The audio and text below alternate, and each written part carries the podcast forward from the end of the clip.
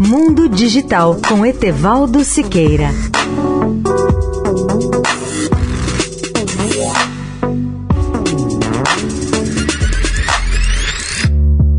Olá, ouvinte da Eldorado. A Apple criou e vai lançar em breve seu primeiro fone de ouvido de realidade aumentada, depois de enfrentar desafios técnicos no desenvolvimento desse tipo de dispositivo para o iPhone. O autodeclarado cientista louco Bertrand Nupve queria tomar um gole de cerveja, mas não conseguia ver a garrafa enquanto usava o headset de realidade virtual de sua startup. O engenheiro maluco procurou então uma solução para conseguir ver objetos reais enquanto estava mergulhado em um mundo virtual.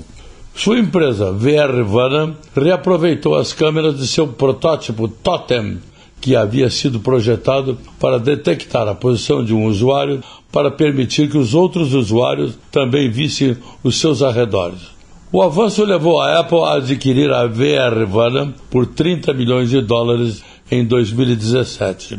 O fone de ouvido da própria Apple, a tão esperada culminação de todos esses negócios, em um enorme investimento de pesquisa e de desenvolvimento, está se tornando o seu novo produto mais significativo desde o lançamento do iPhone.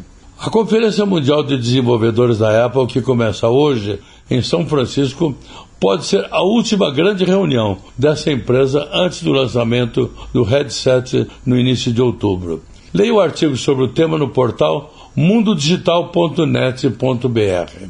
Etevaldo Siqueira, especial para a Rádio Eldorado. Mundo Digital com Etevaldo Siqueira.